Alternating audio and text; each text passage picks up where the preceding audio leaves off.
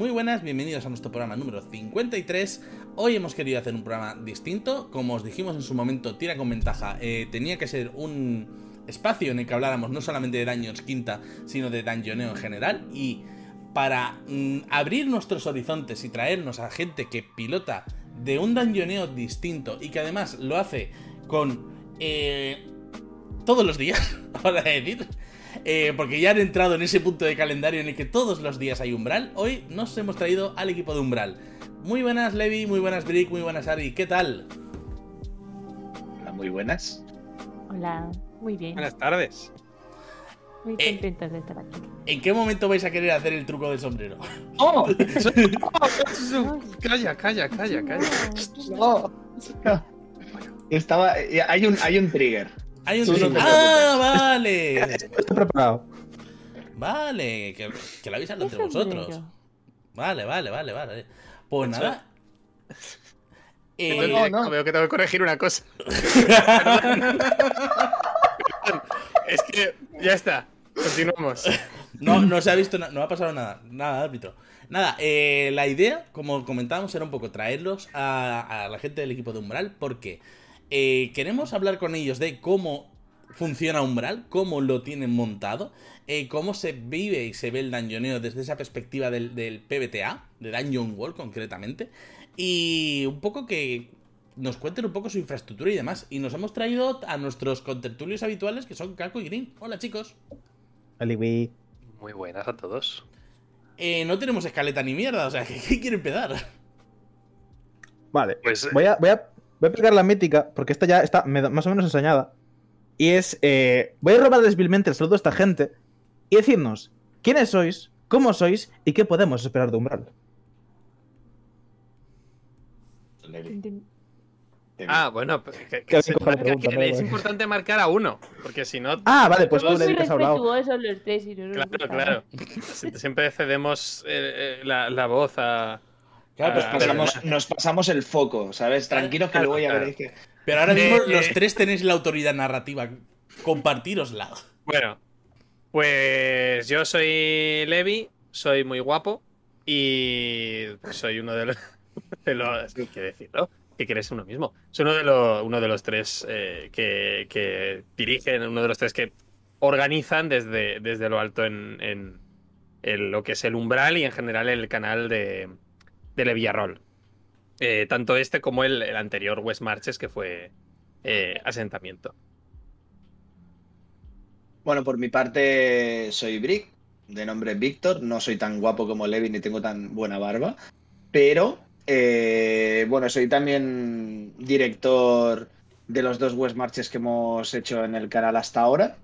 Y nada, eh, se quita un poco de hierro, pero al final él fue el instigador de todo esto. Pero bueno, ya lo digo yo, ya que nos dice él. Y Y yo soy Ari, Arian Moon en redes y también soy la chica token. O sea, todo el mundo sabe que estoy en umbral porque hacía falta una mujer y dijeron, pues la pesada esa de la seguridad y el, del feminazi, pues que se venga y así cumplimos la cuota. Y esa es la única razón por la que estoy aquí, porque todo el mundo sabe que a mí Levi y Brick me dan un mando de, de la Play desenchufado. y yo, Toma, yo no eh, estoy ahí estás contribuyendo, ¿no? La típica de los hermanos pequeños de toma, estás Exacto, contribuyendo. literalmente es- eso ha pasado. O sea, Ha pasado, una vez ha pasado. un stream Sí, solo ha para pasado, el hueco Ha pasado, ha y ellos a su bola y yo en plan, bueno, pues ya, vale. Entonces, ya para está. rellenar el overlay.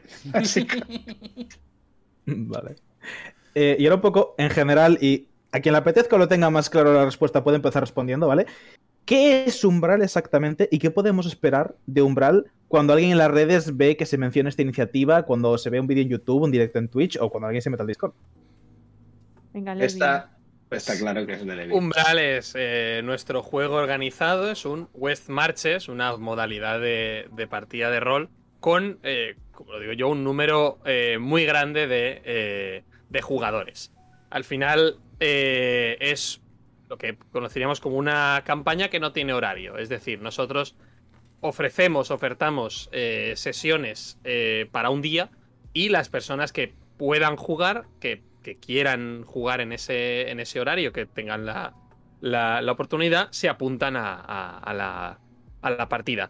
De esta manera, todo sigue efectivamente una misma, una misma historia, todo sigue un mismo mundo, todas las, las eh, lo que uno hace en una sesión afecta a lo que hace una persona eh, dos semanas después. Es de alguna manera eso como una manera eh, distinta de, de- jugar a, a- las historias de rol. Em, tiene sus puntos fuertes, pues es- es- efectivamente, pues si yo no puedo jugar hoy, pues puede haber otra persona que ocupe mi plaza, puede, puede entrar alguien más. Eh, puedes jugar tanto como quieras, no tienes ninguna presión de apuntarte, pues, ni hoy, si hoy no puede, la semana que viene tampoco, ya en dos semanas volverás. Eh, hay jugadores que pasan mucho tiempo sin volver y, entonces vienen y, sin ningún problema se reenganchan.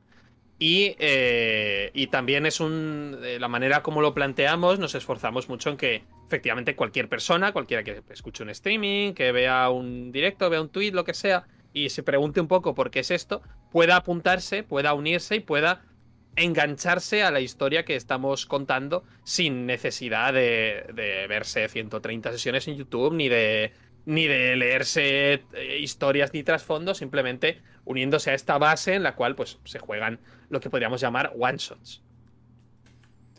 Y básicamente. No, no, no, Dale, dale, dale, dale, sin miedo.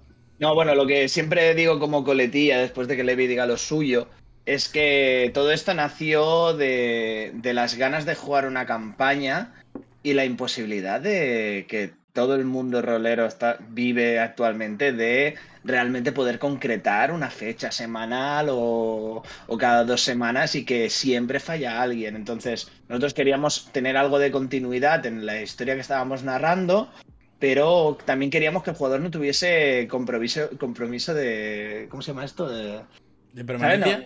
de permanencia. Del rollo que se pudiera jugar independientemente de quién puede y quién no. ¿Sabes? Entonces Mm. se montó este sistema que, a ver, que no es el primer West Matches, o sea, no hemos inventado nada, evidentemente, esto ya se hacía y tal, pero nos pareció una buena idea para probarlo. Lo probamos en un primer West Marches con Apocalypse Wall y como vimos que molaba, nos apetecía jugar Dungeon Wall y ahí es donde Ari dijo, pues vamos a hacerlo. Sí. Y luego lo último, y que no es menos importante, es que en el momento que tú dices que quieres que sea para todo el mundo, eso eh, está bien porque permite a gente que a lo mejor no encontraría con quién jugar en- encontrar su espacio, pero a la vez tienes que cuidar mucho que tu, tu comunidad sea segura para todo el mundo, ¿no? Eh, entonces, uno de los trabajos que hemos hecho muy grandes es ver cómo permitimos que cualquiera pueda entrar, pero a la vez en el momento que tú conviertas la comunidad en un lugar eh, tóxico o inseguro para otras personas o hagas cosas que puedan ser ofensivas para otras personas, ya no tienes cabida, ¿no? Evidentemente, porque si no, no sería un lugar en el que a lo mejor las mujeres se unirían porque sentirían ese miedo que sentimos muchas de entrar en un lugar desconocido y no saber qué nos va a pasar ni qué nos vamos a encontrar eh, en, ese lugar, ¿no? Porque algunas pues ya sabemos que hemos vivido malas experiencias, pero lo mismo para gente que a lo mejor pues vive su identidad de género de otra manera a la que es la normativa o por cualquier otra razón. Nos esforzamos mucho por eso y seguimos aprendiendo cuando nos podemos equivocar, tanto nosotros como algunos jugadores. Siempre creemos que es importante que, que la gente pueda remediar sus errores, a no ser que sea algo extremadamente grave. Y nada, y ser mejores cada día y para que realmente sea un espacio pues para todo el mundo o para el mayor número de gente posible. Bueno, los jugadores lo, lo irán diciendo si alguien le pregunta, pero bueno, en general la gente está bastante contenta. La que está por ahí no, no, no nos han tirado hate en Twitter todavía, no nos han cancelado. De hecho, tenemos unos cuantos en el chat que ya dirán ahora, según vayamos hablando, que estarán seguramente bastante contentos con el iniciativa de Umbral. Porque de momento, yo solo he escuchado cosas buenas y he participado, puedo efectivamente verificar que hay cosas buenas en Umbral. De vez en cuando te toca una partida que te toca la patata y te tienes que aguantar las ganas de estrangular al máster. Pero eh, por lo general es una experiencia bastante agradable y puedo certificar, y esta gente también puede corroborarlo ahora, que es agradable ya no solo para gente que busca un entorno seguro, sino para gente nueva eh, que esté intentando buscar una comunidad en la que entrar al rol.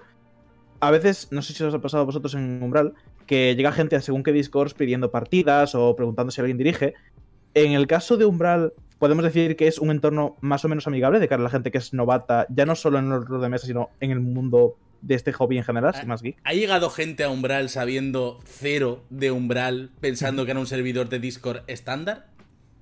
Sí, porque cuando se abrió para todo el mundo Al en principio. momento, que un ser- claro, la gente, la gente ve un servidor de Discord de rol, hay gente que se mete todos todo por cotillear o por porque ve que sus amigos se meten. Es verdad que a lo mejor tampoco han participado mucho después. Mm.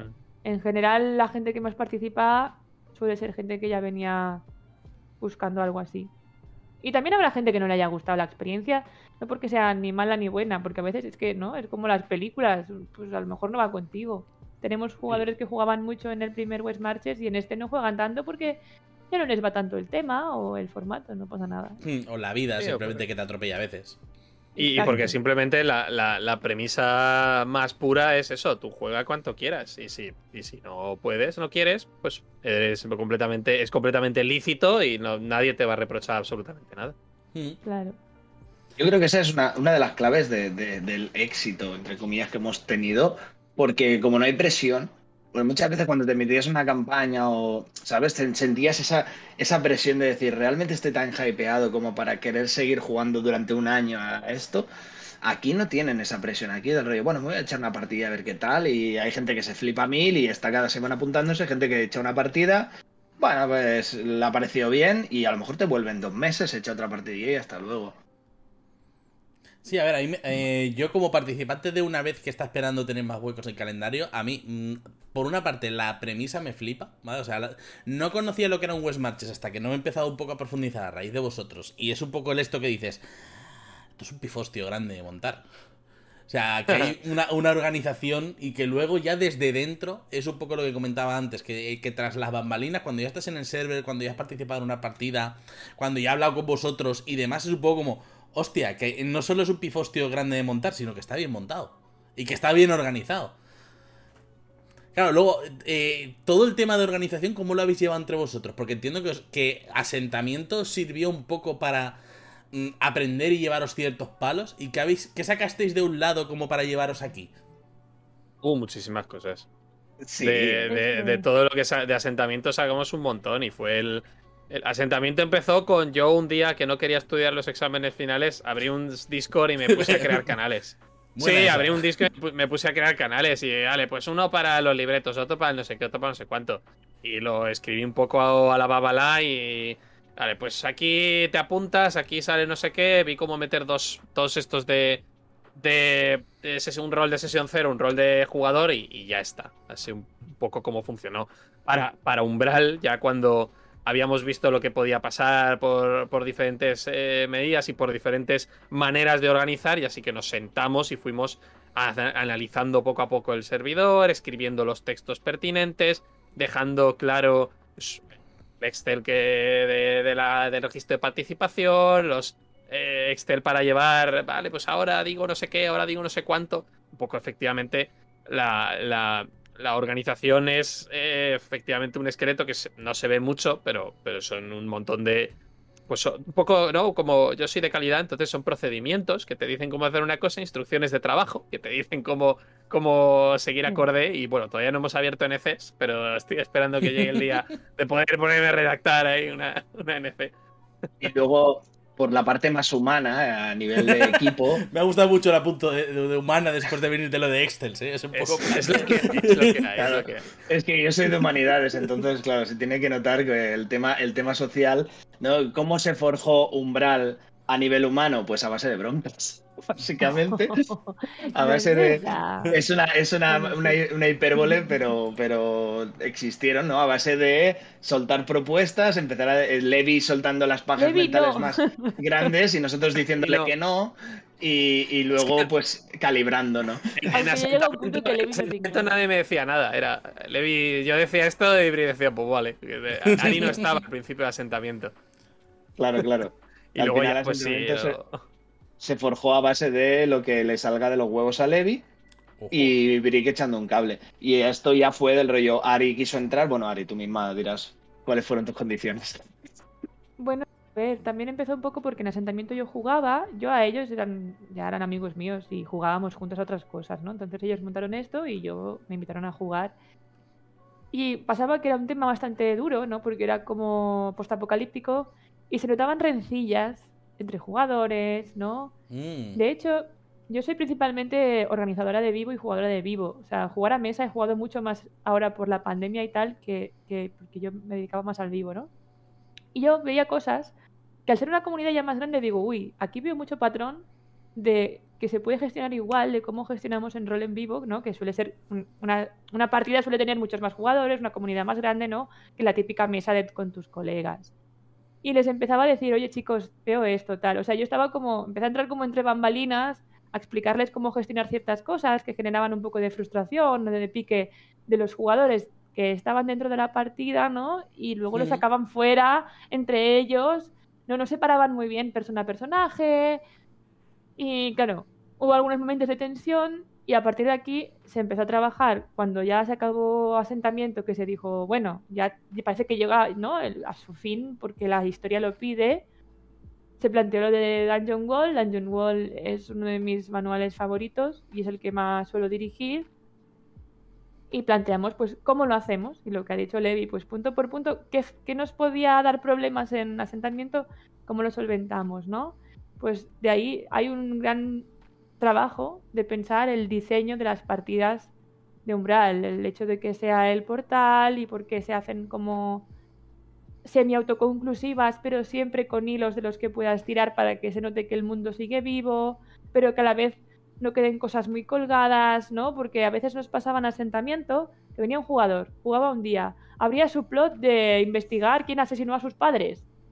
Ese jugador no volvía jamás y nos tenía ahí enmerdada una trama que tampoco solo le interesaba a ese jugador, pero ya nos lo habían verdado y, ¿no? Esto decidimos también eh, tenerlo en cuenta a la hora de cómo permitíamos a los jugadores crear nuevos personajes para Umbral. Hicimos un- una reflexión muy grande de cuál iba a ser la experiencia de Umbral, cómo queríamos que fuera y, a- y cómo íbamos a permitir que los jugadores vincularan sus personajes con lo que iba sucediendo y no al revés, ¿no? Que antes nos pasaba eso, que venían, te soltaban su background de tres páginas y tú como máster intenta ligar a... ¿Cuántos eran? ¿Cuántos jugadores había? ¿A 50 en asentamiento? Bueno, En depende. asentamiento la el época. máximo rondarían los 50 o así. Sí, por eso, ¿no? Y claro, Pero pero, jugando- muchos la jugaron no. una vez. Claro, eso era, un, eso era un follón.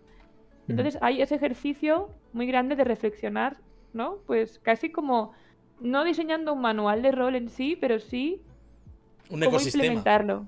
Exacto. Y por eso hay partes homebrew en, del manual de, de Dungeon Wall, porque creíamos que no nos funcionaría bien para lo que queríamos, la experiencia que queríamos dar. Y vamos adaptando cosillas según. Cogimos los libretos de Dungeon Wall y le quitamos cosas. ¿Sabes? Cosas que no nos, no nos hacían falta para esto. Recortamos partes de la creación de personaje y le dimos nuestro propio matiz.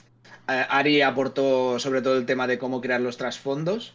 Nos comprometimos todos a decirle que no a los jugadores cuando se flipasen y, y pa'lante. Claro, Vale. e- esa es una buena. ¿El formato sentís que en algún momento dado se os queda corto?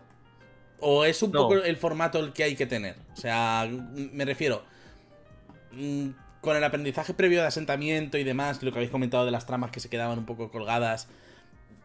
¿Sentís en algún momento dado que como funcionáis ahora como umbral os falta algo más o, o se os queda redondo en ese sentido? El otro día hablábamos de esto, ¿no? De a ver si metíamos más objetos o no menos. No, no, no, no creo que hable-. Creo que no, ¿No? habla de eso. Bueno, o al sea, rollo trasfondo. Sí, un poco al trasfondo, a las Mm. tramas, al gestionar cara a los jugadores. No, porque, como me gusta a mí decir, las tramas que vas a jugar en tu partida son las tramas que vas a crear en la partida. Todas las. Todas las tramas han nacido de. de. de cosas que han dicho los jugadores durante la partida. Eh, Se me ocurre. eh, la trama de la depravación, por ejemplo, que es un monstruo que salió y tal, fue porque en una sesión se fueron a un bosque de dríades tal y metí yo un bicho y luego dije, pues mira, este bicho podría tener esto y luego relacionarlo con esto otro, no sé qué. La trama de los Sachoa, la Atlanti de las bestias divinas es porque, mira, esta sesión vieron a un monstruo que era no sé qué. En esta sesión vieron una ola, no sé qué. Vale, ¿cómo, cómo las puedo, cómo se pueden conectar en esta sesión? Pero porque ellos decían, nosotros como es mucho lo de preguntar, ¿qué ves aquí? Yo veo un este. Ah, pues, pues ese este a lo mejor sale en esta sesión, ese este a lo mejor es una trama gigantesca que, que acaba de nacer, ¿no? Que, que acaba de aparecer. Y never, never forget una partida que iba a ir de algo que no sabemos nunca de qué iba a ir porque Spider Pigman se suscribió en el canal en, en el Twitch y a partir de ahí Levi puso un cerdo araña y a partir de ahí la, la partida fue de eso. Claro, y entonces dije, es de araña, quiero acercarme. Y ahí también hay, hay también una vaca jirafa. Ah, pues, pues la vaca jirafa no sé qué. Y pues ya pues tienes la, la semilla entera, ya no tienes que. Eh, ¿De comentas el tema por- Twitch? Bueno, comenta, Green. Eh, sí, que, que estoy aquí, pero porque no puedo entrar, no porque no quiera.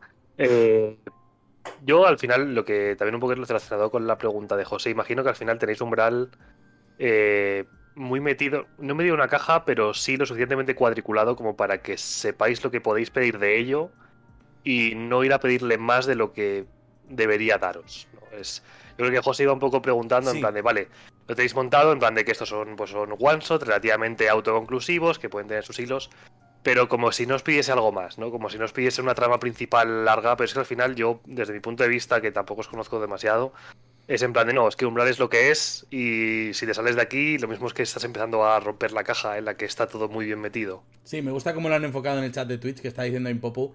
¿Qué os gustaría hacer en Umbral pero creéis que no lo permite? O sea, ¿cuáles queréis que son los límites? Es que al final es eso, es decir, cuando nos sentamos a hablar de umbral dijimos, ¿cuál va a ser la experiencia de umbral? Esto es lo, o sea, todo lo que hagamos en umbral siempre tiene que llevar a la experiencia que definimos que queríamos que fuera. Todo lo que no quepa en eso está fuera. Sí que es, es verdad que sí que hay una trama principal, pero la hemos jugado a como se juega PBTA, es, de- es decir, dejando huecos. Nosotros planteamos una premisa inicial, hay un portal por el cual se hacen misiones, conocemos poco su funcionamiento, ni qué había antes en este lugar que están en ruinas. Y a partir de aquí, lo que han ido construyendo los jugadores y nosotros, poniendo los límites siempre pensando en la experiencia que queremos dar, eh, hemos ido desarrollando esta trama principal, que sí que existe ahora, pero que nosotros no sabíamos dónde iría ni cómo acabaría en el momento que se plantó esta semilla. Claro, límites, pues es que no es un... Pues nunca vas a tener unas partidas, a lo mejor, de que tú tengas una campaña con, siempre fija con los mismos jugadores, ¿no? Porque la esencia de Umbral es que siempre vayas a jugar con gente variada. Y puntualmente te, permitimos que hagáis una party que os apetece, pues la party de bardos que se hizo, ¿no? O la party de monjes. O mañana, por ejemplo, hay una party especial también de una cosa especial que pidieron. Unos que pidieron partida cookie. Pues bueno, también haces estas cosas, pero siempre en este formato autoconclusivo. ¿Por qué? Porque queremos que si tú luego no puedes jugar, no sientas que has dejado cabos sueltos. Mm. Que, que puedes seguir con tu vida, porque eso también es algo que a veces hay gente que le genera cierto... Frustración. Sí, entonces al final, pues Dungeon World da para lo que da, por el manual que es, mecánicamente y tal, y añadimos cosas y las vamos añadiendo, las vamos modificando para que se vaya adaptando, pero no se puede esperar que sea de repente un vampiro la mascarada con una guerra de clanes. Es que no va de eso. Va de aventureros que hacen aventuras. Y, que tienen que hacer salvar el mundo. Y eso te lo Ah, hablando de lo mismo que de la pregunta de Impopu y de la pregunta aquí de nuestro director, eh, digamos que hay una cosa que existía en asentamiento y que realmente daba, eh, daba, estaba guay, pero aquí hemos evitado. Y es que, sobre todo, que, que se esté jugando todo el rato en el sitio de origen, en la ciudadela. ¿Vale? Es algo que se habló desde el principio que no, no, se van de aventuras. ¿Vale? Puede haber alguna partida excepcional en la cual pase dentro de la ciudadela y tal, pero no queremos que los otros personajes que no están jugando aparezcan o tengan relevancia en la partida que se está jugando. Lo importante son los personajes que están jugando en ese momento. Digamos, eso es una de las cosas que ya existía, que realmente mola, ¿sabes? Que puedes ver a otros jugadores por ahí, pero que en esta experiencia, como dice Ari, eh, no, no la veíamos que cupiera, que cupiese. De hecho, al- Eh, ¿quién va? Voy a comentar una cosa, Dale. sacando el tema que habéis comentado de jugar siempre fuera de umbral. Eh, para la gente que no lo haya jugado o que nos esté viendo desde el chat, ¿vale? Eh, el proceso de una partida de umbral es bastante similar siempre. Tú eres convocado a la plaza donde está el portal propiamente llamado umbral y la guardiana te da una misión. Cruzas el umbral con tus compañeros y podéis aparecer en Nueva Orleans, por ejemplo, o en cualquiera de las ubicaciones de este mundo que habéis quedado entre vosotros. Pregunta. Cuando se acaba la misión, tú y tu grupo tienen que volver a una ubicación y volver a la ciudadela. Pero puede ocurrir que tú decidas quedarte ahí y después volver a pata. En las instrucciones de vuestro servidor habéis especificado que todo lo que tiene que desarrollar vuestro personaje tiene que ser en rol. ¿Alguna vez ha pasado o está consensuado de esta forma de que si un grupo decide quedarse, tenga que haber una partida de nuevo con ese grupo volviendo de vuelta al umbral? Está definido cómo pasa eso. Eh, bueno, de hecho pasó. La primera partida de Umbral, como un jugador no había tu tía de que se saliera de allí, aunque le estábamos advirtiendo que el, portal o, la magia donde se origina el portal para volver se estaba cerrando y que no, y que no, y que no. Fue atrapado por el monstruo que había en esa partida, los demás sí se fueron, pero ese jugador se quedó allí. Y ya definimos una mecánica de qué pasaba en estos casos, que es luego la siguiente party, de la siguiente partida va a rescatarles o va a ayudarles. O va a buscarles. La siguiente partida donde juegue este jugador, evidentemente. Un grupo. O no tiene por qué, pero normalmente sí, suele ser la que juegue. si un grupo activamente al final también no todo está, o sea, lo que están escritos son las normas, ¿no? En plan, sí, eso. Si no, si se te cierra el umbral o si pierdes el pergamino o si lo que sea, o se te muere el, el caster, se te fallece la persona que lanza el conjuro, ¿Qué ha vuelves a pasado? pata, vuelves a pata, no subes el nivel, no gastas tus monedas y la siguiente partida vas a empezar como, como terminaste esta. A veces incluso con las heridas puestas. Eso mecánicamente. ¿Qué pasa si un jugador decide, un jugador, un grupo, ¿no? Deciden vamos a quedarnos aquí y ya iremos después andando? Todavía no ha pasado, pero como, pero sí, sí que ha habido jugadores que se han quedado, ¿no? Pues eh, el personaje de Brick últimamente dijo, eh, iros, yo me quedo aquí para hacer no sé qué. O hace poco otro personaje dijo, eh, idos, yo me voy a mi isla a hacer otra, otra movida, no sé qué, ya volveré. Eh, o otro, yo me quedo aquí para aprender nigromancia y ya volveré. En estos casos solemos, pues eso, lo hablamos, pactamos y al final es una- un acuerdo que mole, ¿no? Si, si, si tiene guay que, si es guay que el personaje haga esto, si es guay que vuestra party eh, haga, haga, vamos a quedarnos a solucionar este problema, aunque se cierre el umbral, ya decidiremos cómo, cómo hacerlo y tal. Y sí que se han montado o intentado montar sesiones con gente que, que ya ha vivido una cosa y la ha dejado pendiente, pero en general no pasa. Sí que ha Me habido pasó una persona, ¿eh? Que volvió a pie. Porque No, en una partida... Muchas, ¿Ah, sí? ¿Varios? Al menos Sí, una. A- pie yo tengo en la El- cabeza muchas. El caster, una vez que era mi personaje, se murió en partida y no tenían cómo volver y volvieron a pata. Esa fue la primera vez. Sí, sí. Y de ahí Por lo tanto, no, su- no subieron de nivel porque lo que nosotros estipulamos es que cuando llegas a la ciudadela, ahí hay maestros que te enseñan. Entonces, coges toda la experiencia acumulada y te subes al nivel de la ciudadela. Si al final de la partida no vuelves a la ciudadela, simplemente no subes de nivel. Es la única bien. penalización. Pero subirás a la próxima partida que juegues y vuelves a la ciudadela. O sea, se te aguarda la experiencia acumulada, ¿sabes? Ujú. Puedes subir dos niveles del tirón. Ya está. Mantener ese rollo de que es una, una academia, entre comillas, ¿no? Sí. De- donde aprendes. Vale. Me gusta mucho, sobre todo, eh, lo que comentabais al principio de la experiencia, porque creo que es como una especie de. como una frase que cruza muy bien con los tres, con cómo sois los tres y con vuestro bagaje y tal. ¿Dungeon Wall os daba esa experiencia? O sea, ¿teníais claro que Dungeon Wall iba a ser el juego? De hecho, incluso están preguntando en el chat. Si no hubiera sido con Dungeon Wall, ¿qué otro sistema habríais usado? O sea, ¿por, qué, teníamos- ¿por qué Dungeon Wall? Vaya, ¿por qué Dungeon uno. Wall? No, es que yo dije que. La, pregunta de por qué PBTA, por ejemplo, podría ser eh, Sí, sí. porque los tres nos gusta un montón, porque lo, porque lo sabemos dirigir los tres bastante bien, porque son juegos que la, la, la- la propia forma, la filosofía nos gusta mucho. eh, y también el un punto importante es porque es, es fácil. Porque nuestra sesión cero, que aún así dura hora y pico, porque tiene mucha parte que te tenemos que contar al principio.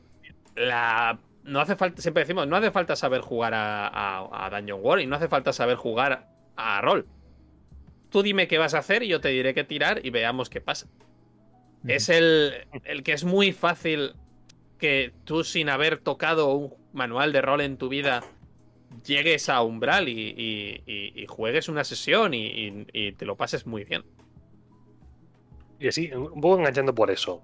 Pongamos que, eh, por supuesto, nada obvio, me apetece un montón ir un día con vosotros y, probar qué es esta experiencia, cómo funciona y demás. Que, tanto para mí como para cualquiera que, que, digamos, esté en esta misma tesitura, ¿cuáles son, digamos, estas, estas primeras palabras de aviso a navegantes de esto funciona así, así son las cosas? Bueno, tenemos un. Y un, poco, Tenemos- y un poco cómo se decidieron, ¿eh? Porque yo salí de la sesión cero súper impresionado de decir, hostia, qué, qué profesional todo.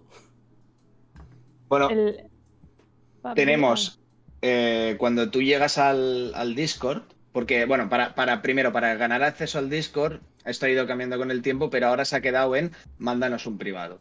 Normalmente por Twitter, que es por donde más nos movemos.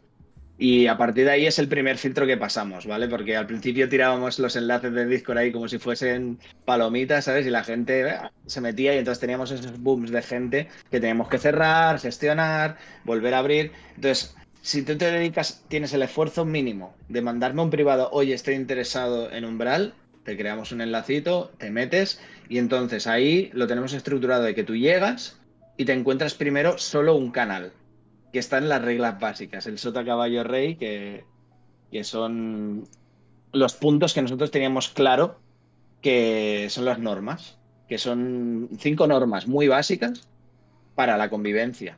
Si tú aceptabas esas normas, entendiendo que las habías leído, allá tú que no las leas, ya se te concedía un rol en el cual ya podías empezar a ver las cositas. Eso fue lo principal. Y al final, pues fue mucho también gracias a Ari que esto pasó. No sé, Ari, tú dime cómo. que lo planteé como nosotros montamos un poco los vivos en, pequeña escala, ¿no? Porque en los vivos se suele dar un briefing también antes de empezar a tal y tienes una guía de cómo jugar, cómo, cómo va a ser la experiencia. Porque al final, ¿de qué me sirve que tú quieras viniendo a jugar a mm, indios y vaqueros? Si es que lo que hacemos es dungeons. Es que aunque sea PBTA, es mazmorras. Es en el concepto amplio de mazmorra, ¿no? No siempre en cuevas, sino, bueno, ¿no? Dungeoneo. Aventuras. Sí, exacto. Entonces, ¿de qué me sirve que vengas buscando otra cosa? Entonces, es muy- te tiene que quedar muy claro qué experiencia hay y sobre todo la parte que es importante, que es el que sea un lugar inclusivo, seguro y accesible para todo el mundo o a la mayoría de personas. Y eso nos hace un poco de firewall, que le llamamos. De hecho, nos ha pasado que ya bien, solo leyendo las normas, alguien ha dicho esto me parece una mierda de, de gente woke, me voy. Y incluso yo haciendo la sesión cero, alguno más, decir, no, no, no, esto no me va, me voy mejor. Ellos no pierden el tiempo, nosotros tampoco. Y pues, ¿para qué vas a jugar a algo que no te, no te gusta, no? Entonces, lo primero que te explicamos es eso. Esta es la experiencia. Esto es lo que vas a encontrar en Umbral. Estas son nuestras normas de convivencia. Y a partir de aquí esperemos que disfrutes. Bueno, pues a ver, Yo tengo una pregunta que tengo que haceros porque si no reviento. Y creo que alguna persona del chat también. Y es la pregunta. Porque aquí hemos venido a hacer las preguntas serias.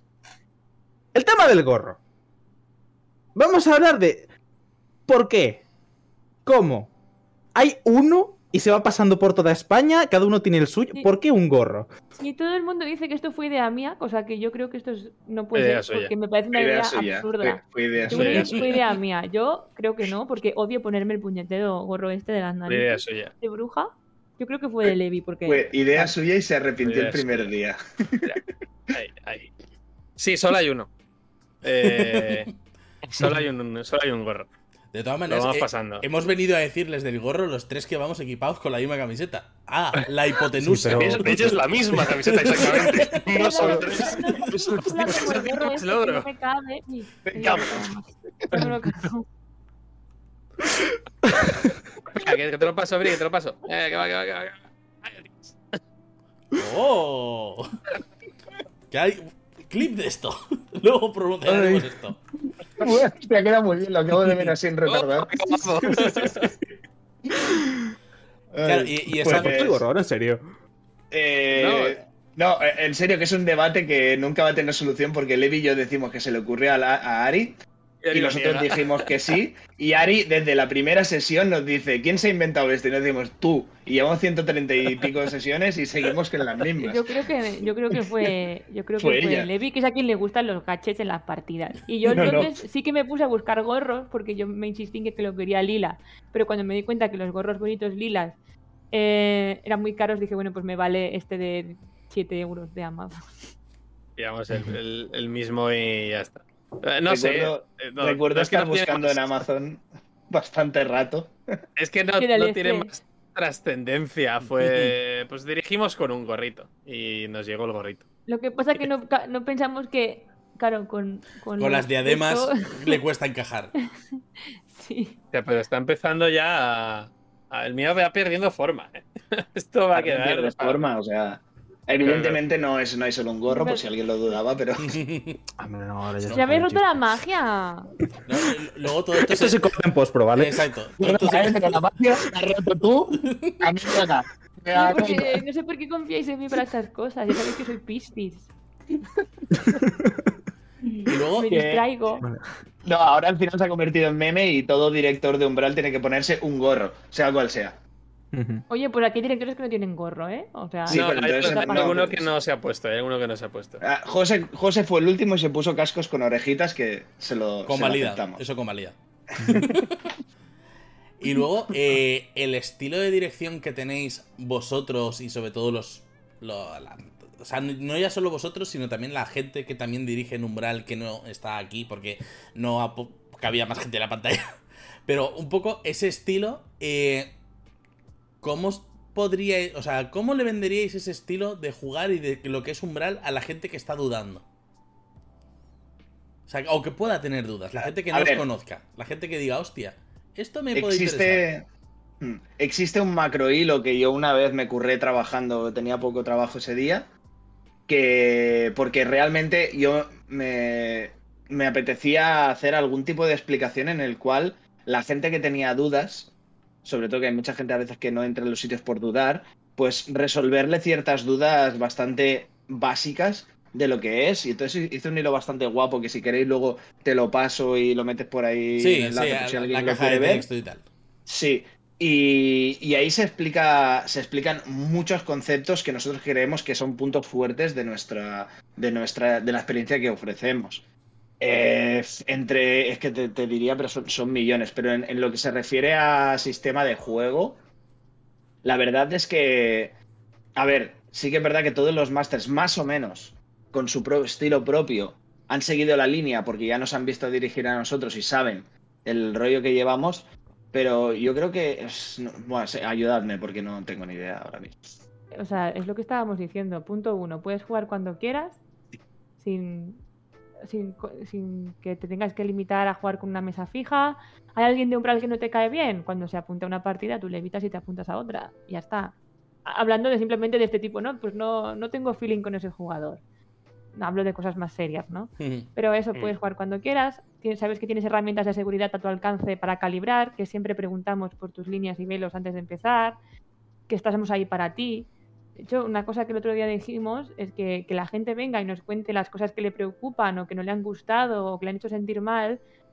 eh, tenemos que estar orgullosos de eso porque la gente confía. En vez de coger y decir, me voy de este servidor porque he tenido una mala experiencia, me ha pasado algo que no me ha gustado y no vuelvo a jugar, vienen y me dicen, oye, mira, que es que me ha pasado esto con este jugador o que esta escena me ha hecho sentir incómodo, tal, o- ¿no? Y, y lo hablas y ven que, que les escuchas, que no les dices, pues si no te gusta te piras de aquí porque son mis, mi, mi juego, mis reglas. Entonces yo creo que es eso, al final tienen que probarlo, siempre y cuando teniendo en cuenta que es espada y brujería y fantasía medieval, tiene que gustar eso y ya está. Y encontrarán una comunidad en la que pueden dedicarle tantas horas como quieran, desde pocas hasta muchísimas, que hay gente que está todo el día ahí. De cara a gestionarlo con infraestructura, habéis optado por Roll20, porque entiendo que es la opción más fácil y más intuitiva para cualquier persona que haya jugado un par de partidas online. Pero, ¿cómo se lleva todo lo de tener toda esta enorme lista de jugadores que, si no me equivoco, ya ha pasado como los 130, más o menos, habéis dicho antes? ¿Cómo se lleva el tener toda esta gente que cada uno tiene sus posibles trigger warnings, sus posibles eh, cositas que no quiere tal? ¿Cómo lo lleváis? Por un Excel. Eh, Las grandes escrituras del las umbral grandes se llama. escrituras del umbral. Pone final e inicio de sesión y te pone la esqueleta para lo que tienes que hacer al principio y al final, que es que está que eso pues como muy procedimentado. Un registro de participación con, con el nombre del jugador, del personaje y tal, al que, bueno, todo esto solo tenemos acceso los directores y en, y en última instancia los vigías. Eh, ahí apuntamos eso también, cosas que tengamos que tener en cuenta cuando juega otra persona y tal. Luego ya, pues eso, tenéis tesoros, objetos mágicos, cosas que tenemos que acceder durante el momento de la, de la, de la sesión. Claro, porque Es luego un, el tema de es un Excel nivel. que está compartido y luego, a- luego aparte, pues un Excel de tramas y hay una wiki también donde ponemos un poco de texto, lo que sea. En el Discord hay cosas también puestas y, y etcétera. Luego eso, el tema de subir de nivel, toquetear las cosas de la ficha, comprar dinero y todo eso, todo eso también lo tenéis bastante ludificado en el, en el tema del Discord. Porque para los que no estén dentro, ¿vale? Bueno, contadlo vosotros el sistema. No, bueno, a ver, hay una cosa que teníamos clara y es que todo el tema de subir de nivel y tal eh, lo queríamos hacer nosotros. O sea, mm, porque, mm, claro, hay gente que controlará y hay gente que no controla Claro. tanto. De Entonces, nuevo estamos en el este de. Tú es la primera vez que juegas a rol. Bueno, vas a tener que hacerte una cuenta en rol 20 a partir y leerte un poco el libreto y tal. Eh, pero, a- pero así, pues eh, no sé cómo crear una espada o no sé cómo crear, comprar no sé qué, no sé cuánto. Y al final, tanto para seguir un poco nosotros la progresión de los niveles y que no te subas tú el nivel cuando te venga en gana y lo hagas de aquella manera, como para eh, que sabemos qué inventario tienes y qué, qué monedas te quedan y qué cosas así. Eh, éramos, somos nosotros quienes decimos tú ponlo en este canal de texto y nosotros te subimos el, el- el nivel y te compramos los objetos para un poco también tener ese, ese punto de control y al final también una facilidad más para el, para el jugador, que no tienes que entrar ya a roll 20 y revisar, siempre te lo pones aquí y ya te lo, lo hacemos.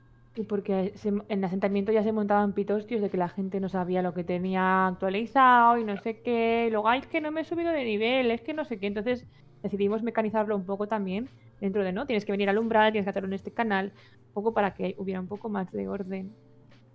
Y luego todo el tema de comprar objetos, también decidimos ludificarlo un poco porque en verdad fue un poco cuando estábamos concibiendo umbral diciendo, ostras, sería muy guay que en realidad tú vendas, ¿no? Empezar, era como el clickbait, ¿no? Esta gran ciudad de la Blanca y tal, en la que crees que vas a estar jugando, esa gran ciudad, y luego cuando llegas a tu sesión cero, que haces esa escena inicial, ¿no? De tu llegada al umbral, pues te encuentras lo que te encuentras, por no hacer spoiler. Y las entonces alturas. hablamos, hostia, ¿os acordáis del Meet and Magic? Ese juego que era como que Mm. tenías que ir construyéndote tus tiendecitas y haciendo, ¿no? Recoger recursos. O sea, se planteó un poco así, como que para que tuviera impacto también, ¿no? Porque pensamos, "¿Has- ¿hasta qué momento nos durará el hacer misiones, ¿no? O sea, sin que te canses, porque al final si no hay nada más. Entonces, una parte de, la, ¿no? de lo que tenía que crear trasfondo, que es lo que comentábamos antes, era la reconstrucción de este lugar. Y la tienda al inicio solo había una y tenía vendajes, mm, eh, raciones de comida y cuatro cosas Tiritas. básicas. Entonces podían hacer donativos para que la tienda creciera y tal. Y hicieron una misión, consiguieron una cadena de suministros y consiguieron un PNJ que abrió otra cosa. ¿No? En un parte. el, el, el PNJ les dice también, ven a, necesito encontrar el, el- el cincel de zafiro, ¿no? Pues vas a buscarlo y se lo traes y ahora el- este ya puede, pues, eh, pues, hacer mejorar, el- hacer joyería y cosas así. Mm. Además tienen su propia trama, lo- los, tanto los maestros que hay por ahí como los PNJs que están por ahí también, ahí. Eh, y, está guay. También el este, yo cuando, cuando tengo tiempo y tal, pues yo, eh, lo- bueno, eso se sabe, el- eh, cuando tú pides una compra, ahí es el único lugar del servidor donde ahí puedes hacer un poco de rol, ¿no? Un poco de rol escrito. Ahí tú entras y dices, hola Galatea, estás muy guapa esta mañana. Si quieres, eh, vengo a comprar no sé qué y a dejarte estas cinco monedas aquí. Entonces yo contesto, ah, muchas gracias, aprendiz. Aquí te entrego la espada, no sé qué, no sé cuánto, tal. Y ahí pues salen escenas chulas, como eh, pues eh, Galatea tiene un- una cosa que la, bueno, cosas de la historia y tal, y yo vengo y "Eh, estás bien, no sé qué, te noto, te noto preocupado. A Mm. veces ve- reacciona a cosas, en plan, te he traído este, no sé, el hueso de no sé cuánto, y ella, un te trae un corazón de bruja, y ella se pone muy nerviosa porque hay algo ahí que, que, que tiene sus movidas, y, y, esa es. Esa parte también es, es una parte más. Yo a veces lo decía. Hay más lore en la herrería que, que en. En algunas partidas, sí. Cuando Levi dice yo contesto, es literalmente él contesta, porque al final es él el que lo hace esto, ¿vale? Vamos a ser claros en este tema, porque al principio nosotros queríamos que fuera algo muy mecanizado, pero no sé cómo surgió que se empezó a rolear. Ari y yo, uf, muchas Yo dije cosas. que no quería que rolearan en el Discord. Y Levi se comprometió que lo hacía animó y lo está haciendo él. Así que- y que sería de forma controlada por él y digo, bueno, si es así, vale. Pero porque pero lo del roleo por escrito vino también de asentamiento porque la gente mezclaba mensajes de como personaje, como Mm. no sé qué y se, y se hacían pactos por Discord que luego cuando pasaban cosas en partida de otros jugadores que, oh, pero es que en Discord dijimos que el jefe iba a ser yo y ahora se ha puesto no sé Mm. quién. Generaba Mm. conflictos, por eso dijimos, esa es la razón por la que no permitimos roleo grande y desarrollo de cosas que no sea dentro de una partida. De hecho, ahora los jugadores tienen algunos una misión de pasarse un mensaje de una cosa entre ellos y tienen que, aunque muchos están enterados porque ven las partidas, su personaje no puede saber esa conspiración hasta que venga otro que juegue con ellos y les diga, oye chicos, y que sepáis que hay esta movida. Sí, como que hay una, parte- una frontera muy clara de meta, ¿no? De separar el meta de un lado y de otro. Sí, Por- sí, pero sí. porque ya nos trajo problemas, entonces Sí, es, el esa es la razón. Y lo de la tienda, pues como a Levi le hace gracia y él lo controla y no permite que tampoco... Se, se dijo, no podéis entrar con la excusa, entrar en la, en la herrería y poneros dos a charlar como si estuvieran los... Eso no vale. Pero sí, fin. unas frases con el personaje, sí. Al final Levi se ha inventado hasta un proveedor de lore, ¿sabes? Que es alguien que vas a preguntarle cosas. Sí.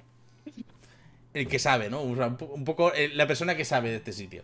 Tú le, tú le das, tú al viajero, el que el viajero es un hombre que ha ido por el mundo y sabe un poco de todo y tal. Tú le al viajero le das una cantidad de dinero y él te cuenta una cantidad de información. No, no sabes nunca si es verdad o si es mentira. No sabes nunca si es que me lo acabo de inventar o si es algo que tenía en la cabeza tal. Y, y cosas así. He llegado a hacer, no me acuerdo qué mensaje, he llegado a meter un, viaje, un mensaje del viajero que todo era mentira menos un detalle muy tonto, que era muy clave. Ahora no me acuerdo ni el mensaje. tal. Sí, es- eh, están mencionándolo en el chat, están diciendo que es un poco jeta. Es un jeta que no es de fiar. Bueno, bueno. Si quieres jugar, idea- gástate el dinero. Como idea, la verdad es que. La verdad es que mola. O sea, y no solamente. O sea, sí que entiendo también esa parte de querer separar el, lo que pasa en partida de lo que no está pasando en partida, porque también es necesario en el momento en el que tienes tanta gente tener un control. Eso lo, vamos, lo entiendo perfectamente. Pero bueno, yo pues, al final esas son, son cosillas pequeñas que hace que si están controladas para que no salgan de madre, le dan también un, un- un color diferente a, a la comunidad. Y claro, por eso se, por eso se aceptó cuando, cuando Levi se propuso para tal efecto. Eh. No, y que hay cositas, o sea, un poco por lo que comentaban antes de lo de los roles en vivo, yo es que eh, jugué algún rol en vivo de estos grandes cuando era hace mucho tiempo, ¿vale? Y sí que mm, es verdad, o sea, sí que te quedas de esas, de, de esas cosas que dices, ostras, es verdad. Es como cuando yo estuve, o sea, me acuerdo de dos o tres cosas, pero sí que la organización y el estilo de organización es muy en plan de, entiendo por qué lo han sacado de aquí, porque al final un rol en vivo es un pifostio que es mucho más pequeño que Umbral a estas alturas, pero es un pifostio de un montón de gente con sus tramas propias, sus objetivos, sus metas y sus cosas, y es hacer malabarismos con un montón de hachas que, que están ardiendo. Claro. Entonces, eso, la experiencia es un grado y yo creo que es lo que yo intenté aportar. Es decir, vale, cuando tienes mucha gente intentando mover sus personajes y sus historias, ¿cómo lo consigues hacer de forma satisfactoria? ¿No? Y que todo el mundo sienta que tiene su momento y que no son siempre los secundarios del que siempre va con la voz cantante, ¿no? Que a veces pasa, que hay siempre gente que pues que tiene más facilidad, otros menos. No, y, y que incluso, a ver, y no sé si es tu caso, pero yo en mi caso sí que me acuerdo cuando jugué en los vivos, de que se notaba mucho qué personajes eran más principales y qué personajes eran más secundarios dentro que, del mismo bueno, vivo. Todo eso da para una charla de rol Sí. en vivo y cómo se diseña vivo, pero eh, al final... Te invitamos cuando lo hagamos. Vamos a Cuando hacer queráis. Cuando queráis, pero eso pasa en muchos vivos que, bueno, se diseña para los personajes de los colegas y los demás están de adorno. O gente que le cuesta más coger protagonismo porque es más tímida, porque lo que sea, ¿no?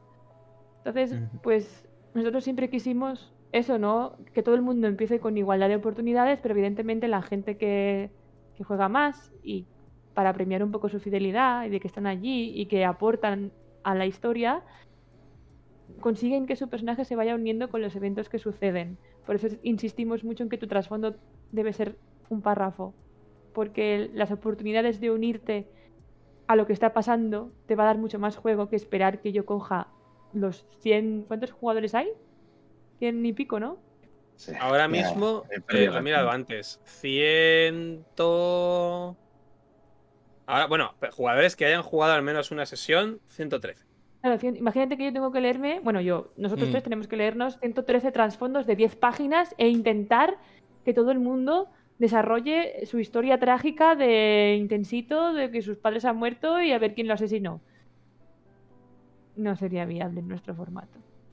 Por eso Totalmente. también cualquiera que venga puede pues eso, crear su civilización, crear su, su divinidad, crear su- si eres un clérigo creas a tu dios, si eres un mago creas tu escuela de magia, si eres un hechicero creas tu, tu- donde vengas hacia arriba, porque eh, siempre decimos un poco que, que Levarik es infinito. El mundo de Levarik, que es el mundo de este, no es un tamaño inconmensurable, no tiene límites en sus reinos y en sus civilizaciones.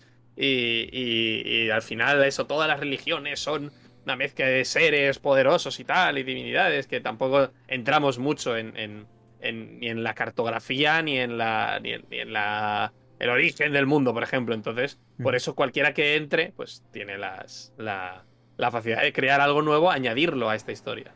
Un momento, aquí yo creo que cabe puntualizar que tú tienes, o sea, damos libertad a los jugadores para que creen cosas del mundo, pero estos jugadores tienen que saber que no se lo crean para ellos mismos, que lo crean para que se ponga en juego y para que otros jugadores puedan crear sobre eso. ¿Sabes? Eso yo creo que es bastante importante en el sentido de no te estamos dando tu pequeño, tu pequeño espacio, tu pequeño cotar, no te estamos dejando hacerte No. tu propio gallinero para que tú te lo... No, no, no, no, no. Esto es para todos. ¿Vale? Tú Claro. creas algo y luego esto explota y pues una... Y todo una el mundo puede crearse un personaje de tu mundo, de la civilización que tú has creado. Entonces, esa persona va a aportar su granito de arena y tienes que entender que tu civilización tiene que estar abierta a que otras añadan detalle o que nosotros te llevemos allí de misión y añadamos detalle a eso. Sí, Pero hay- de ahí han surgido tramas o subtramas muy bonitas. De hecho, están comentando un par de ejemplos por el chat, como puede ser Avalion o Anagua. Creo que se llama Anagua, Anagua. No. Anakwa es un dios. Anagua. Sí, pero es un concepto colaborativo muy amplio y muy... eh, de que todo el mundo tiene que saber un poco cuál es el rollo. O sea, el rollo de yo creo esto, pero lo creo para todos, no para mí, sino mm, para Exacto. que los masters, los jugadores, para que cualquiera disponga de esto. Es que en eso se basa la experiencia del PBTA en general, ¿eh? también. O sea, no, no nos alejamos mucho de- del concepto de lo que es un PBTA, que al final es el director preguntándole cosas a los jugadores y otros jugadores cogiendo este gancho que le ha tirado el otro jugador y aprovechándolo para meter otra cosa y así que todo vaya escalando a partir de una creación colaborativa. Es, se basa en esto, eh, Umbral, básicamente. Sí, no, sí, de hecho, cuando yo jugué con vosotros, eh, se lo dije a Levi y a Ari un poco de medio coña, en plan de por fin voy a jugar a, a Dungeon World de verdad. Y esto es porque yo siempre que he jugado a Dungeon World lo he jugado adaptando aventuras de otros sistemas. Y es un poco como, vale, esto No se eh, juega así. eh, No ya lo sé, ya lo sé, por eso lo, soy consciente, soy consciente. Pero hay trucos. Lo que pasa que creo que eso da para otra charla entera. hay trucos. No para preparar sin que se note que has preparado. Ah, sí, claro, sí, sí, hay cosas que se... O sea, de hecho, Dungeon Wall eh, tiene una, for- una forma de jugarse en la cual tú primero haces una pequeña sesión cero en la cual preparas y coges ideas, se juega un poquito y luego el mismo libro te dice, y ahora os paráis media horita porque el máster tiene que preparar cosas, ¿sabes? Y es el máster el que tiene que coger todo esto que se ha lanzado, ¿vale? Y nada, hilar cuatro elementos para que luego la partida y la posible campaña pueda empezar a, a tomar forma. Sí, sí. Nos comentan en el chat también si alguna vez pensasteis que Umbral llegaría a tantísima gente. Tanto, nos dicen específicamente jugadores, pero quiero pensar que también masters, porque si no me equivoco, ya sois sobre 10-12 personas con la potestad de dirigir. Que antes comentábamos de coña de que Umbral podría ser diario. Menos, Actualmente menos, menos. Menos. Probablemente es diario. Esta semana por lo menos Tenemos diario. vigías, pero no todos dirigen, ni todos le pueden Mm. dedicar el mismo tiempo.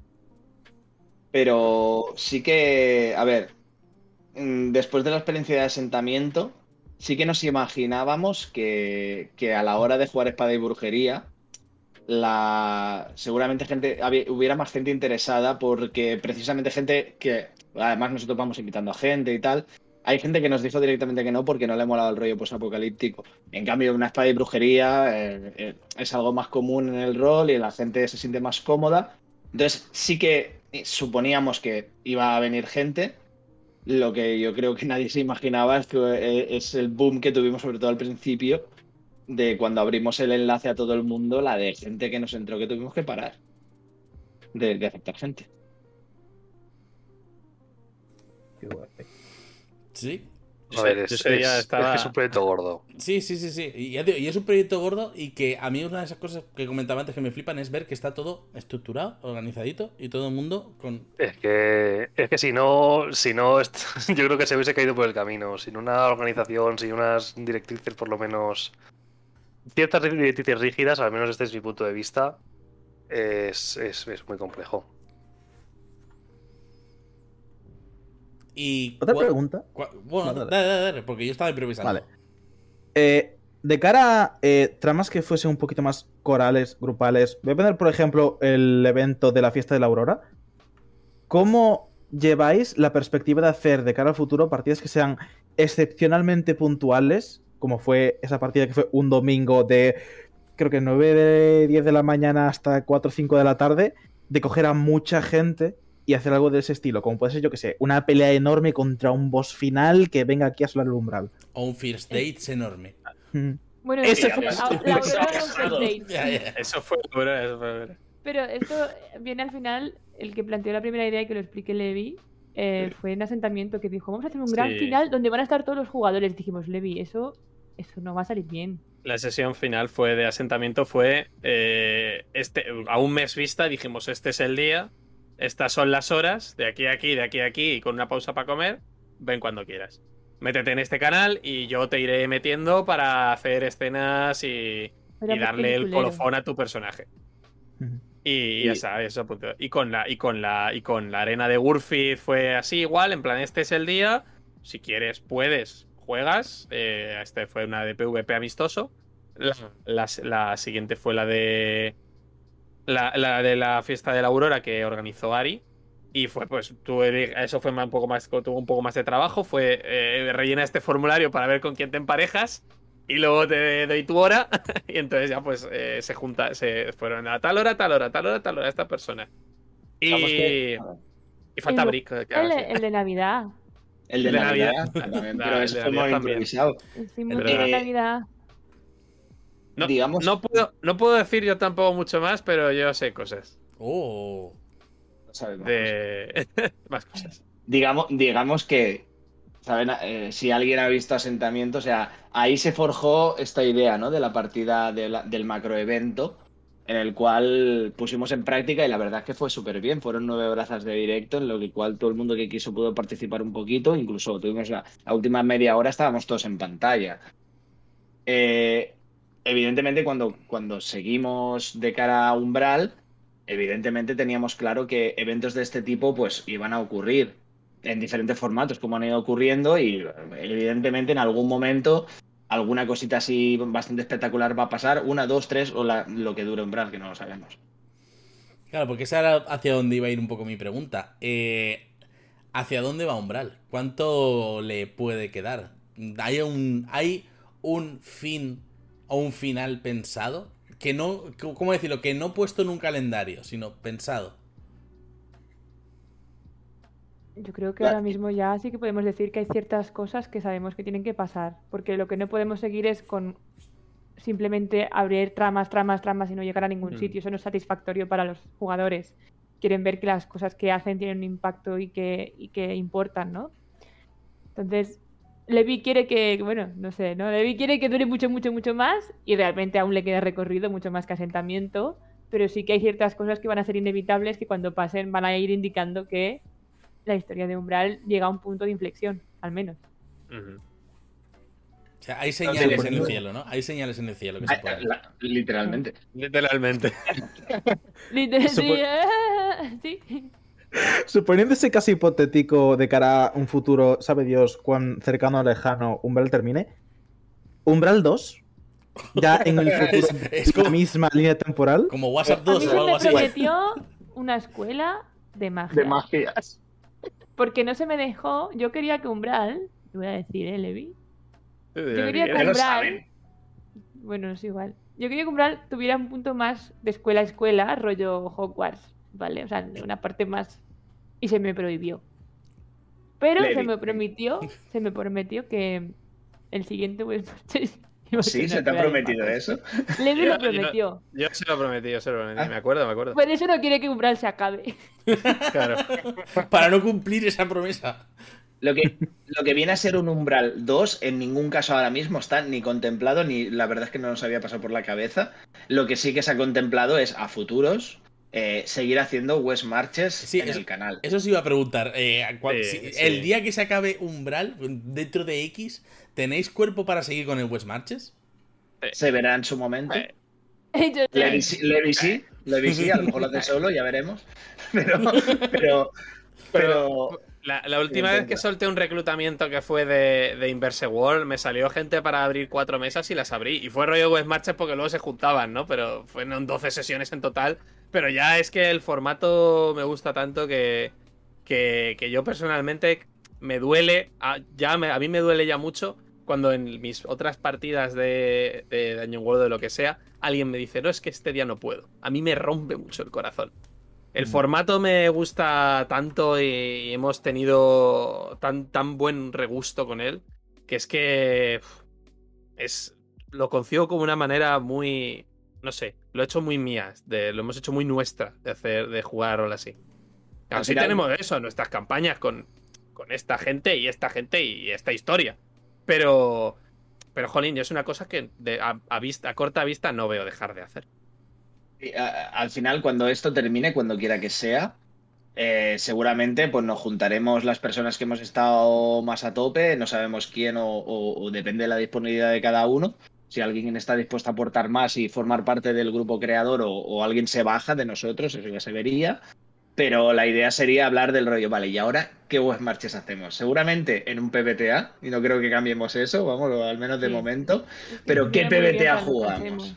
qué PBTA jugamos, o sea, qué ambientación jugamos y a partir de decidir qué ambientación se juega, pues se decidirá cuál es la experiencia del jugador que queremos conseguir en ese momento.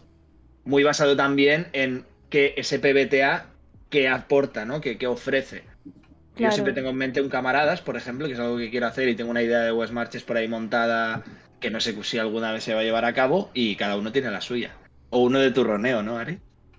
Sí, claro, yo por eso quiero uno de estudiantes hormonados. Un PBTA de Yo, Monster De Hearts. Monster Hearts, por ejemplo. Así. O sea, un West Marches de Monster West Hearts. Marches, Pero yo, a mí lo que pasa es que Levi es muy joven y cuando eres joven tienes mucha energía. Ojo. Yo ya tengo, no lo parezco, pero tengo una edad y la vida adulta no me deja dedicarle tanto tiempo como me gustaría. De Ya. hecho, a mí me gusta Lo mucho. Umbral, eh, pero además tengo el proyecto de organización de rol en vivo que tengo aparte de Umbral. Y tengo a mi marido a punto de divorciarse y no llevamos ni un año casados. Eso te iba a decir, y, está- y estáis recién. Sí, exacto. Llevamos 13 años, quiero decir, ya me conocía, ya me vio, ya me conoció intensa. Pero es verdad que yo tendré que ver dónde está mi vida, ¿no? Cuando acabe Umbral, que la previsión es que por lo menos dure unos cuantos meses No más. digas, no digas, no digas. Claro, no no digas decir nada. nada, pero a ver dónde está mi vida. Eso va a ser mi, mi punto de inflexión más importante. Mm. Por eso es- que no cerrarlo a, a de rollo, no, siempre vamos a ser los tres y no sé qué, oye, cada Mm. uno según su momento vital. Perdón. Bien sabe Dios que en algún momento os voy a copiar la idea y voy a montar un West Marches de Spelljammer, pero no va a ser algo que vaya a decir. No eres- no eres el no lo que he se- dicho. No lo he Me de decir, Keiko está a punto de montarse un buen matches de piratas, pero está ahí. Que va. Uy, eso sería muy guay, de piratas. Oja- ojalá tener tiempo. Ojalá tener- porque está ahí en la Es que esquina. ese, no ese es el problema, ¿eh? Es Es, decir, que al final, es el umbral se aguanta por que Levi. Mm, mm. si, si no, Le- Levi es que le echabas tiempo Levi porque es que tiene la buena aventura y condición de que pues vive con sus padres y llega por la tarde y, eh, se dedica a esto. Pero bueno, Exacto. también llegará el momento en que yo también tenga que decir, bueno, pues ya no, ya no, ya no voy a poder. Pero bueno, Por eso eso es. eso ya llegará. O sea, no. No, no, no cerremos cenizos, no cerremos cenizos. No, le queda No, mucho todavía. no, ¿eh? Exacto. Nuestro plan es que dure bastante más. Pues si queréis, ya un poco como último, ¿vale? Eh... Vended un poco lo que hacen los directores de juego. Me refiero, Brick, vende un poco como dirige Levi y Ari. Y a los- Vale. un poco qué se puede encontrar como Es directores. Es, es- es- es- Es fácil. Me lo acabo de inventar, ¿vale? O sea, no he pensado ni un minuto Mira, en nada de esto. Levi y Ari- puede conducir. Levi y Ari son dos directores muy distintos, ¿vale? Que, que ponen su, su foco en, dos elementos bastante interesantes y que realmente no es lo que a lo mejor te esperarías de, de un juego dungeonero. Eh, no sé por quién empezar. Levi. Levi tiene la, tiene la, la gran sabiduría de hacerte sufrir con, con grandes con grandes, no, no te diré grandes enemigos, sino terroríficos enemigos, los cuales pueden Con hacerte cosas mucho- mundanas, como un puto molino. Con los putos molinos que estuvimos Exacto. allí. José y yo. Sí, sí, pero, pero yo, yo vi lo de los molinos y te juro que dije, no estoy asustado, estoy contento. Me parece muy imaginativo. Estos molinos Sí, así. sí, sí, o sea, Levi tiene, tiene- esta gran capacidad de cogerte cualquier mierda y convertirte en, en algo bastante chungo. Y que además, cuando estás jugando, dices, es que no sé, no sé qué coño hacer. Es que no sé qué coño hacer. O sea, yo, la mayoría de partidas con Levi es del rollo. eh, estoy anulado ahora mismo. Y tienes que tirar de imaginación para intentar encontrar la manera de superar esa puta mierda que te ha puesto delante. Y no sabes cómo. Eso es Levi. Ari hace daño de otras formas. Ari te hace daño en el corazón. Ari lo que intenta siempre es buscarte las cosquillas emocionales de tus personajes. Intenta que te, a- que te enfrentes a, a- a ti mismo o a, o a cosas que la personalidad de tu personaje, pues precisamente tema. Y la mayoría de las partidas de Ari acaba con los personajes, pues bastante doliditos de, de la patata. Esa es la gran diferencia entre ellos. Levi, Eh, uf. De Brick me gusta mucho que, que, se adapta muy bien a la, a la partida que tiene delante. Eh, por ejemplo, eh, también el otro día le dije que tenía que hacer la, eh, Le tocaba a él la sesión cookie, ¿no? La sesión esta que dijimos antes de gente que quería hacer una sesión cookie. Y, y jolín, eh, no la vi, pero después de lo que decían, de la escena final, de- del abrazo y tal, que, que fue como muy bonita y le, le- le- le agradecían a él también un montón. Eh, Brick se, se adapta mucho a, la mesa que tiene, a la, a la sesión que, que quiera dar. Eh, cuando nos dirigía eh, The Veil, cuando jugábamos a, a, a The Veil, eh, eran partidas súper súper preciosas en las que su manera de, de- de contarnos, de, estar, de meternos ahí, a mí me metía mucho.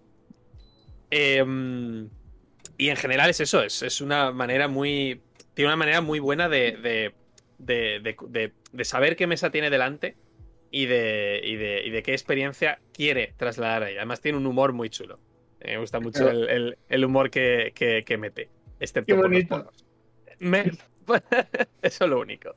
Bueno, Y, y jolín, Ari es Ari es súper dulce. Ari tiene el este, este rollo de, ah, pues vais a ir de citas, o vais a ir a una escuela de magia, o vais a ir a un no sé qué, no sé cuánto, o, o, o hacer a eso, pues a Dumbledore, o, o vais a Villalmedio a las, a las enanas. Este de Ari siempre es eh, en lo que dice, ¿no? En contraposición, lo que dice Brick, en contraposición a, a mi horror eh, cósmico ancestral. Eh, Ari es pasárselo muy bien, pues, eh, pues sale encontrando a la novia de Román, el, el hijo de- del alcalde de Villalmedio, de Villarriba, para, para tener a, a- para llegar a, Villa, a Villabajo. Pero sé que sus sesiones siempre van a ser eh, pues, mu- mucho más de chill, mucha más, eh, mucho más bonitas y, y- y más eh, con momentos mucho para el recuerdo. qué bonito. Ari. Yo, a ver, es verdad que Levi últimamente le ha dado mucho por explorar el tema turbio, pero eso Últimamente. yo, pi- yo pienso que es una fase, porque, a ver, yo que he jugado mucho con Levi, le Mamá, no es una cosas. fase. Le he visto dirigir muchas cosas y Levi lo que tiene es una gran creatividad, es decir, te sale por peteneras y dices, ¿y cómo ha salido por aquí ahora con esto? Que a mí no se me habría ocurrido jamás, ¿no? O sea, te saca unas cosas que yo creo que son muy originales y, y que a veces, pues cuando estás improvisando, como te, requiere improvisar Dungeon Wall o un PBTA, que puede dar un poco de, re- de respeto, él muy naturalmente te va sacando y aunque él te pueda decir, uy, pues no sabía por dónde salir, dices, pero cabrón, pues eso, ¿no? Me ha sacado unos putos molinos de tierra y que daban mucho miedo. Pero no solo de miedo, o sea, en todos los sentidos siempre te sabe encontrar como cosas muy originales de las que tirar. eh, que no es lo típico que esperarías. Y yo con, con, Vic estoy- con Brick perdón, estoy de acuerdo con lo que ha dicho Levi. Además, a mí me gusta mucho de, Brick que él, cuando narra, siempre narra muy pausado. Y no sé si se está poniendo nervioso o no. Yo a veces, a mí se me puede ver que a lo mejor me estoy agobiando porque se acaba la hora o porque tal. Y en cambio, eh, Brick siempre está como tranquilo, siempre lo ves como analizando la situación, que narra y aunque narra tranquilo y pausado, supongo que le está pensando a ver por dónde sale, pero nunca le notas ese momento de duda, de, ¿no? Sabe como... Y cuando hay un poco de estrés en la partida, incluso jugando él, en vez de dirigiendo, sabe decir, un momento, un momento, paremos un segundo, reconduzamos... ¿Sabe? Tiene siempre muy bien una visión para reconducir las cosas cuando no sabes cómo por dónde salir. Bonito, nunca me habían Qué dicho. bonito este final, ¿no? Sí, ¿eh? O sea, lo habéis visto y no he preparado nada. O sea, realmente... Súper- súper Y eso es. PPTA, tiras dos dados de 6 y le sumas tus sentimientos. Exacto. Y, y sobre todo la idea también era un poco acabar, porque vamos a hacer por cerrar ya, que os prometí que a las ocho y media acabaríamos, y son y 29, eh, porque todos tenemos familia, amigos o gatos a los que no hemos alimentado. Pero bueno, eh, la idea era un poco acabar así, de esta forma así positiva. Y nada, eh, decir a la gente que no a lo que nos estén, o, o no tanto a los que nos estén viendo en directo, porque muchos ya conocían Umbral, pero sí que a toda la gente que nos vaya a ver en YouTube, que pueden ver las partidas de Umbral en su canal de YouTube o en su canal de Twitch, que es twitch.tv barra levillarrol. Me- No me he equivocado, ¿no? ¿Vale? De Villarrole. Levillarrol, Creo, creo. ¿vale? Y que tenéis sus reclutamientos y demás en Twitter y que lo van subiendo y colgando todo ahí y que si queréis y estáis interesados, mandadle un DM a cualquiera de estas personitas y con un poquito de, de interés y con ganas de jugar y de darle caña, os lo vais a pasar bomba. Yo he estado en una partida y a ver, yo sufrí mucho, pero me gustó mucho el concepto. Caco ha estado más veces, Caco, por alusiones. Cinco, Eh, cinco mira, eh, yo, yo mi personaje lleva tres meses esperando a que alguien le explique lo que es el pacto del búho. Y todo, yo sé lo que es el pacto del búho, pero Hugo no lo sabe. Y sigo esperando y voy a seguir jugando hasta que me cuente el pacto del búho. Después moriré. No. Esa colina bonita. Pues. ¿Seis nos das de 1 al 6? no, no hace falta.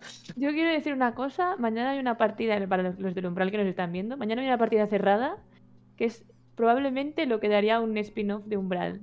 Oh, Ahí os dejo el gancho. oh. No, es sí, es trabaja en marketing, trabaja en marketing y sabe. Mañana lo que podría dar un spin-off de umbral, si un día umbral se acaba, es lo que sucederá mañana. Y ya está, ahí os dejo el Vale. gancho. Habrá que verla. Habrá que ir, habrá que ir. Pues con esto, si os parece, cerramos y nos vamos a preparar cenas y demás. Muchísimas gracias a vosotros tres, por supuesto, por dejaros liar. Porque teníamos ganas, conforme dijimos que queríamos darle un, un cambio a tira con ventaja, aparte del cambio, creo que consensuamos los tres muy rápidamente que era traeros y era hablar con vosotros y con vuestra perspectiva, con vuestras sensaciones, con cómo lo tenéis montado. Y pues eso, gracias a vosotros por dejaros liar, por haber venido hasta casa. Y gracias a vosotros por invitar, por supuesto.